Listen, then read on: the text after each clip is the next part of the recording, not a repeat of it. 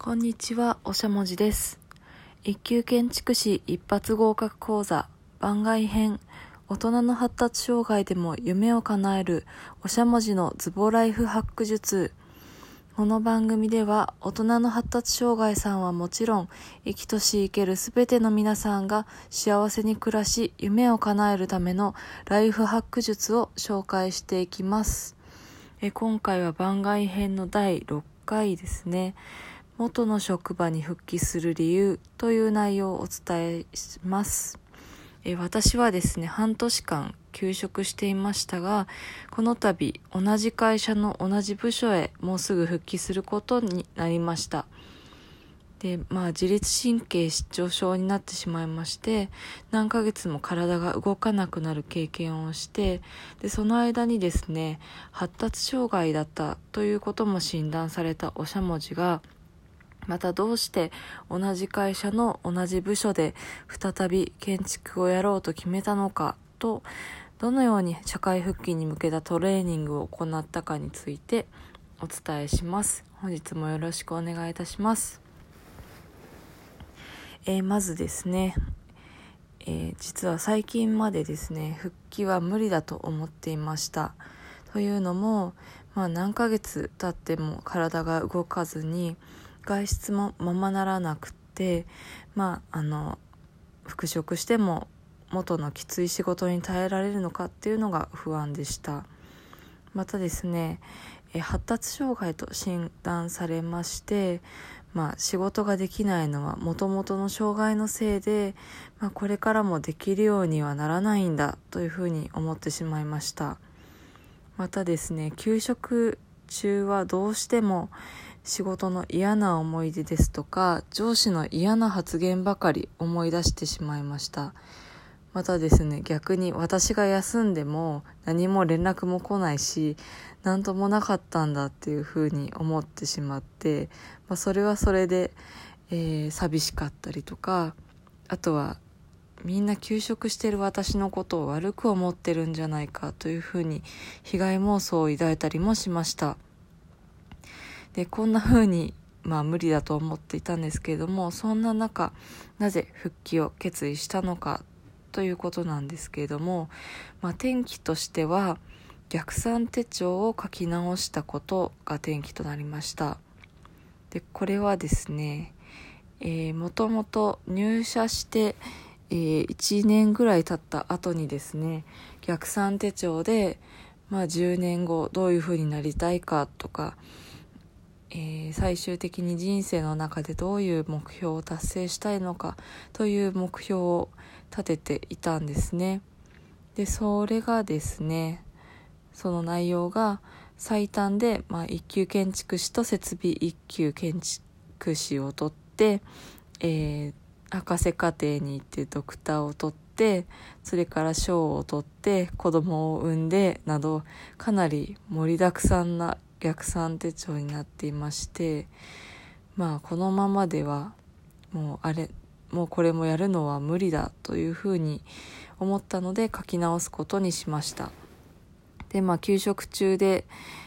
えー、これからのことを考え直す機会だと思ったので、まあ、じっくりやっていたんですけれども、まあ、ややりたいこと100個まず最初の段階で書くんですけれども、まあ、それがなかなか出てこなかったんですね。まず今からでもできるものとか自分の、えー、体がや心が心地よいと思えるような生活を考えてきた考えてみたんですけれどもまあどうもワクワクしないんですね。で、えー、まあ100個なかなか思いつかないのでその中で仕事にどうしたら復帰できるかっていうのを考えてみたんです。そしたらどんどん試したいアイデアがたくさん湧いてきたのでまあやっぱり仕事が好きだったんだなというふうに思いました。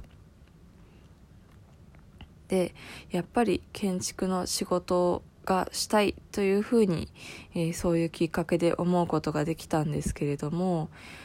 えー、まあ現実的によく考えた時に、ま、入社後数年しか私は立っていないのででまた一人で打ち合わせに行くのを任され始めた頃に休職してしまったのでもし同業種で転職するとしたらもう少し実績や経験が欲しいなと思いました。あとはですね今の会社が結構マイペースで個人の裁量に任される社風なので、えー、体調の様子を見ながら仕事を復帰するなら、まあ、転職してから肩身が狭い思いで転職先で、えー、体調を見ながら復帰するよりも、えー、そういうマイペースな社風の自社で経験を積んだ方が良さそうだなというふうに思いました。えー、まあ、マイペースな社風っていうのが、まあ、若手にとっては、えー、丸投げっていう風にもつながるので、まあ、それで、まあ、働きにくいっちゃにくいんですけれども、まあ、そこは、えー、役立てられるかなと思いました。で、えー、まあこんな風にまた同じ職場に復帰する方が良さそうだなというふうに思ったんですけれどもまあ同じ職場の同じ部署に復帰することになると思ったので、まあ、そのままではまた同じことをしていては休職してしまうなというふうにも思いました。そこでですね丸腰で復帰しないために、まあ、自分なりに対策として自分の得意なことを伸ばして苦手をカバーする方法というのを分析してみました。まずですね、えー、分析方法なんですけれども自分なりに設計の仕事に必要なスキルを分解して考えてみました。で、えー、自分としては設計の仕事に必要なスキルはだいたい3つ ,3 つに分けられてまず1つ目は知識ですね。で知識の中でも、えー、座学で勉強できる知識の他にえー、仕事をしながら経験を積まないと得られない知識もあるなというふうに思いました。で2番目はコミュニケーション力プレゼンテーション能力ですね。で3番目は体力健康だと思いました、まあ、この3つのうちどれかが秀でていれば、まあ、他のものもカバーできるんじゃないかなと思いました。で、えー、この3つのうちですねえー、そのうち得意なものと苦手なものに分けて考えたんですけれども、えー、得意なものについてはまずは、えー、得意なもののところをたくさんやって仕事の能力と自信をそこだけでも少しずつつけていこうかなと思いました。で私の場合なんですけれども、えー、この3つのうち得意なものは丸1の知識のうち座学の勉強ですね。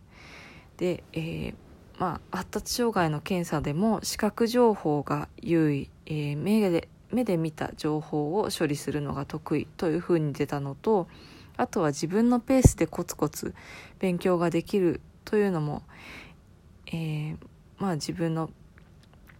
えー、空いた時間ですとか給食中にもできるなということで、えー、やってみようと思いました。でまず設計の知識のうち座学の勉強にあたるものは何かなと思った時にまず一級建築士の勉強ですね。あとは雑誌で、えー、事例を学ぶことですとかあとは、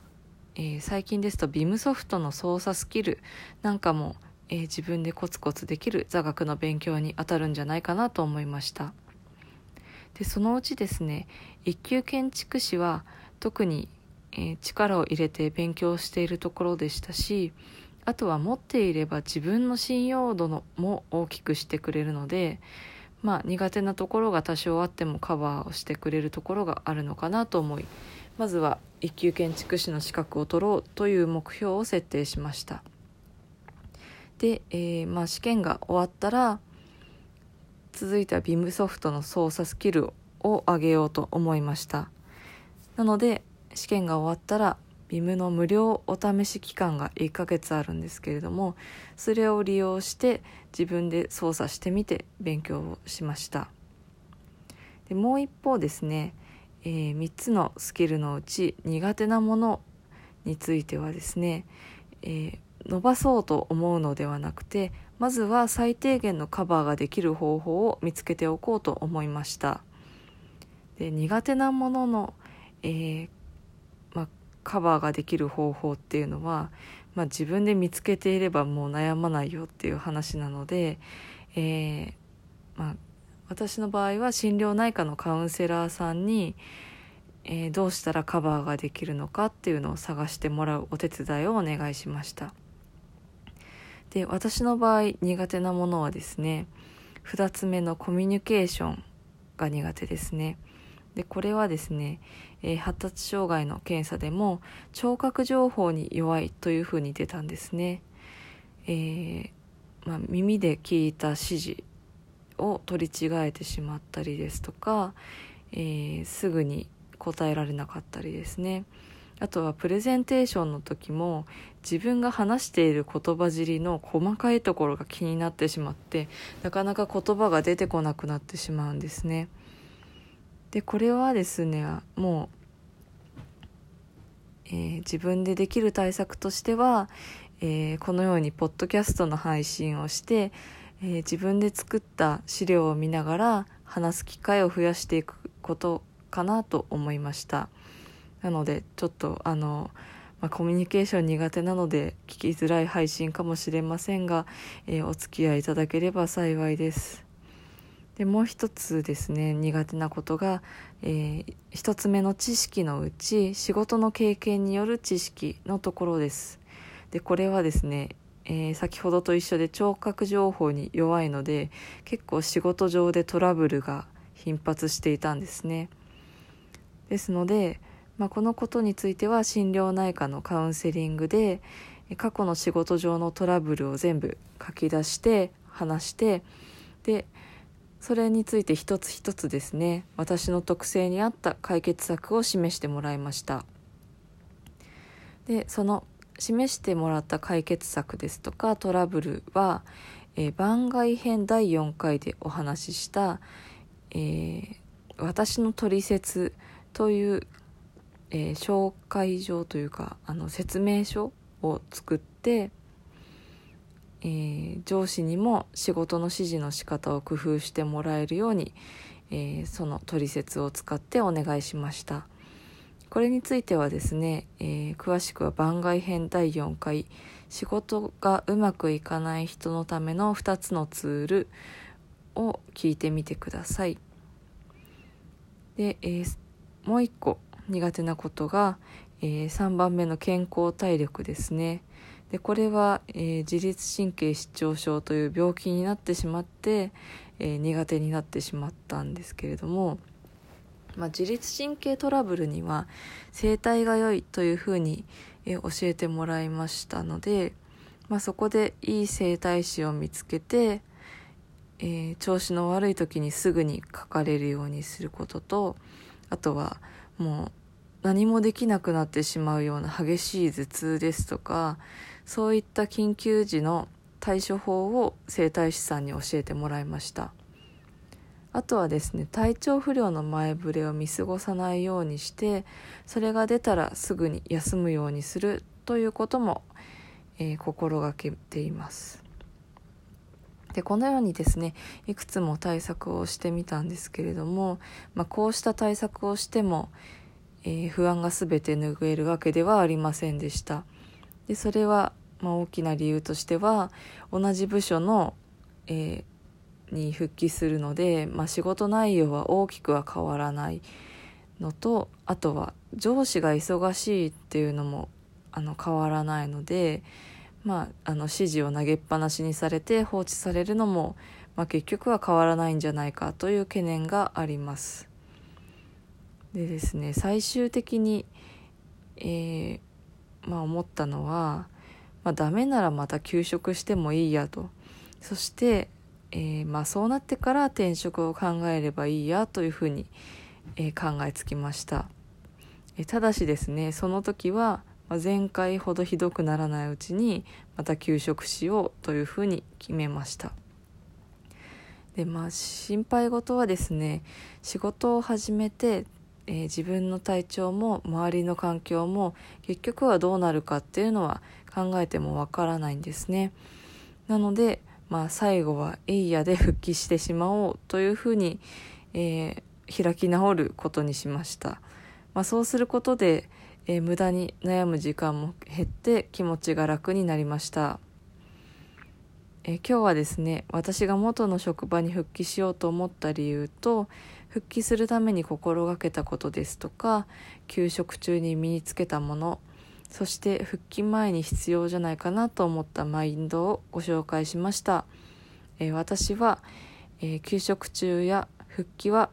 あ休職中は復帰や体調不良を恐れるのではなくて前向きに進んでいきたいなと思いいろいろ工夫してきました、えー、新年決意を新たにするためにまたどなたかのお役に立てればいいなと思い配信させていただきました。ここまでお聴きくださりありがとうございます。